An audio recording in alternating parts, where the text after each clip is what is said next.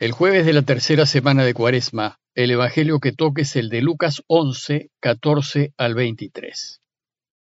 En aquel tiempo Jesús estaba echando un demonio que era mudo, y apenas salió el demonio, habló el mudo. La multitud se quedó admirada, pero algunos de ellos dijeron: Si echa los demonios es por arte de Belcebú, el príncipe de los demonios.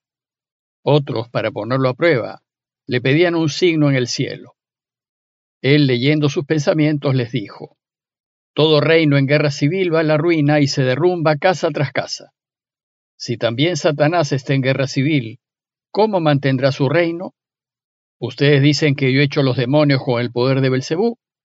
Y si yo echo los demonios con el poder de Belcebú, sus hijos, ¿por arte de quién los echan? Por eso ellos mismos serán sus jueces. Pero si yo echo los demonios con el dedo de Dios, entonces es que el reino de Dios ha llegado a ustedes. Cuando un hombre fuerte y bien armado guarda su palacio, sus bienes están seguros. Pero si otro más fuerte lo asalta y lo vence, le quita las armas de que se fiaba y reparte el botín. El que no está conmigo, está contra mí. El que no recoge conmigo, desparrama. El contexto de este pasaje es el camino a Jerusalén. En el camino Jesús va enseñando y preparando a sus discípulos para su Pascua y para la de ellos si es que lo siguen en el camino. Y en el trayecto Jesús va a realizar algunas curaciones y exorcismos, a fin de que sus discípulos aprendan que su camino consiste en ayudar a todos en todo, preocupándonos de la vida y de la salud de las personas y oponiéndonos al mal en todas sus formas. Pero el camino también está plagado de controversias y oposición.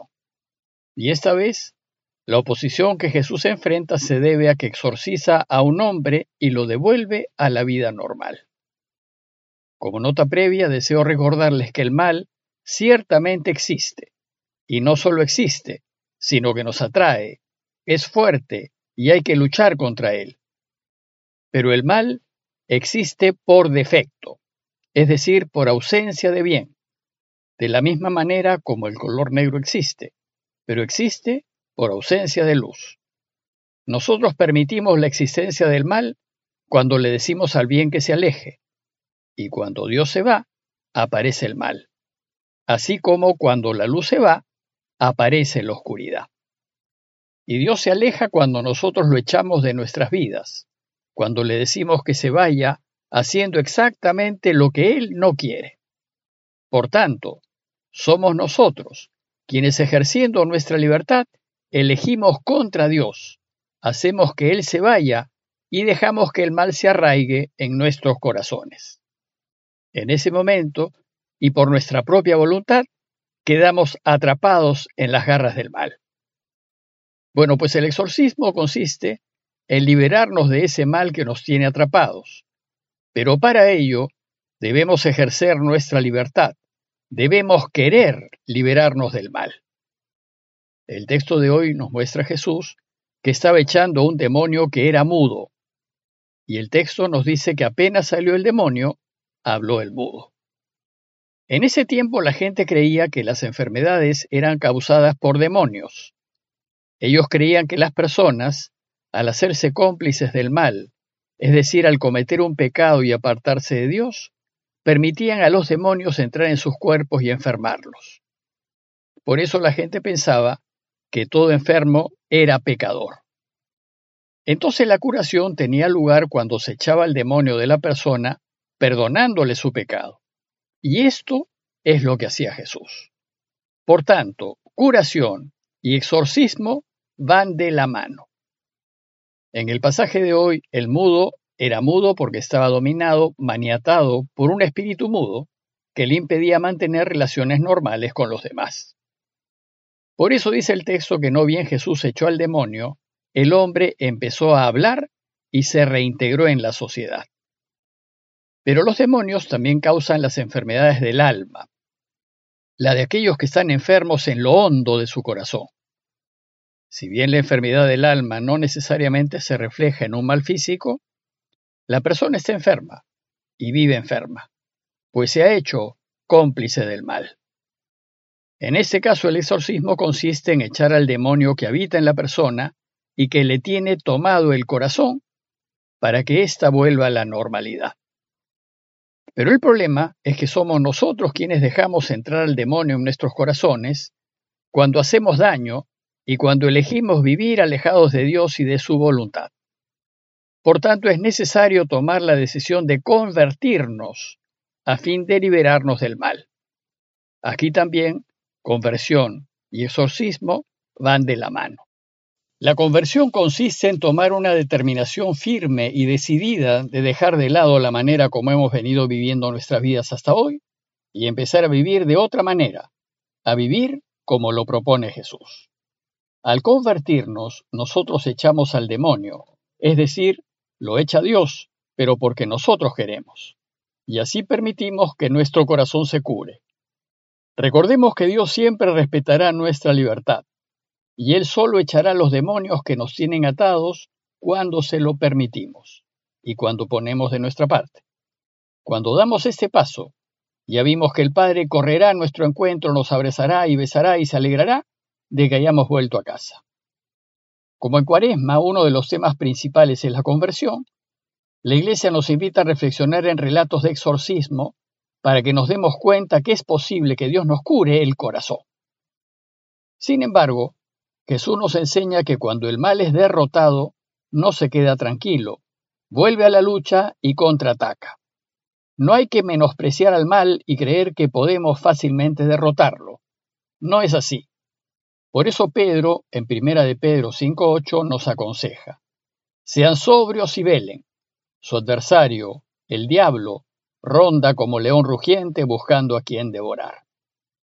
A nivel personal, el convertido deberá estar muy atento porque el enemigo va a seguir tentándolo, y lo va a hacer con mucha insistencia a través de sus pensamientos y sentimientos, proponiéndole volver a esos aparentes placeres que tenía cuando vivía sumergido en el pecado.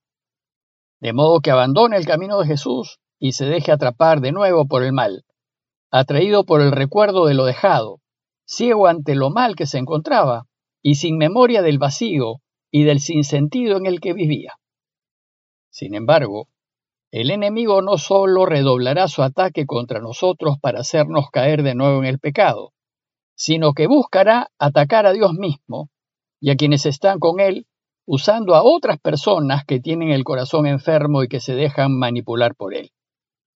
Nos dice el texto que después de que Jesús exorcizó al mudo y éste volvió a hablar, la multitud se quedó admirada en efecto, la gran mayoría de la gente se alegra con Dios, pero sin embargo, unos pocos no. Pues inmediatamente después del exorcismo, en donde Jesús había realizado un bien evidente, dice el texto que algunos de ellos, movidos por el mal espíritu, dijeron, si echa a los demonios es por arte de Belcebú, el príncipe de los demonios. Bueno, Satanás significa enemigo, adversario, porque es nuestro enemigo y su deseo es que nos perdamos. Y Belcebú es el modo como la gente se refería a Satanás. Es un nombre despectivo que se le daba y que significa el dios de las moscas. Los adversarios de Jesús argumentan diciendo que si Jesús hizo que el demonio dejase al hombre, se debe a que él es un aliado del mal, y por eso el mal le obedece. Otros, dice el texto, para ponerlo a prueba le pedían un signo en el cielo. ¿Qué más signos quieren que el signo de hacer hablar a un mudo? Pero ellos vivían ciegos, incapaces de ver el signo evidente que Jesús había realizado. Bueno, pues estos opositores, que están a su vez poseídos por el mal, son incapaces de ver el bien que Jesús le ha hecho al mudo, e incapaces de alegrarse porque éste habla de nuevo. Lo que ellos buscan es descalificar a Jesús y sus obras, diciendo que es aliado de Belcebú.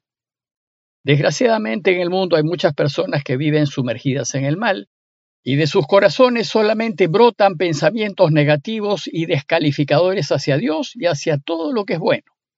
La vida de estas personas es muy triste, pues son incapaces de sentir el amor de Dios y no se dan cuenta que volviéndose hacia Él se les iluminará la vida. El texto continúa diciéndonos que Jesús leyendo sus pensamientos, les dijo, Todo reino en guerra civil va a la ruina y se derrumba casa tras casa. Si también Satanás está en guerra civil, ¿cómo mantendrá su reino? Jesús desbarata sus argumentos, aparentemente lógicos, diciéndoles que Satanás no es tan tonto como para permitir pleitos entre los suyos, pues sabe muy bien que eso sería su ruina. Más bien Jesús les dice que Él actúa por el dedo de Dios. El dedo de Dios es una expresión que se usa en la Escritura para significar la intervención directa de Dios. En Jesús y en sus actos está el poder de Dios mismo. Por eso nos dice que si Él echa los demonios con el dedo de Dios, entonces es que el reino de Dios ha llegado a ustedes. Dios ya está actuando, está aquí, y es mucho más fuerte que las fuerzas del mal. Y para que entiendan la superioridad de Dios, les cuento una breve parábola. Cuando un hombre fuerte y bien armado guarda su palacio y sus bienes están seguros, pero si otro más fuerte lo asalta y lo vence, le quita las armas de que se fiaba y reparte el botín. Es decir, ante Dios, el enemigo está perdido. En Jesús el Padre está actuando en todo su poder y siempre va a vencer al mal. Luego, ante este hecho, debemos tomar una decisión. O estamos con Él o estamos contra Él. O somos de los suyos o estamos en su contra. No hay términos medios, pues Dios no resiste ninguna clase de mal. No podemos decirle, somos de los tuyos, si vivimos en pecado. No es posible vivir en la verdad si participamos de alguna mentira, por pequeña que ésta sea. Decidámonos pues de una vez, pues como dice el Señor, el que no está conmigo está contra mí, y el que no recoge conmigo desparrama. En conclusión, este texto es un llamado a la conversión, es un llamado a decidirnos estar con Él y por tanto a no convivir con ninguna clase de mal, aunque sea leve o venial. Y si queremos ganar, tomemos una decisión radical en favor de Dios y pidámosle su ayuda para mantenernos siempre en su camino. Parroquia de Fátima, Miraflores, Lima.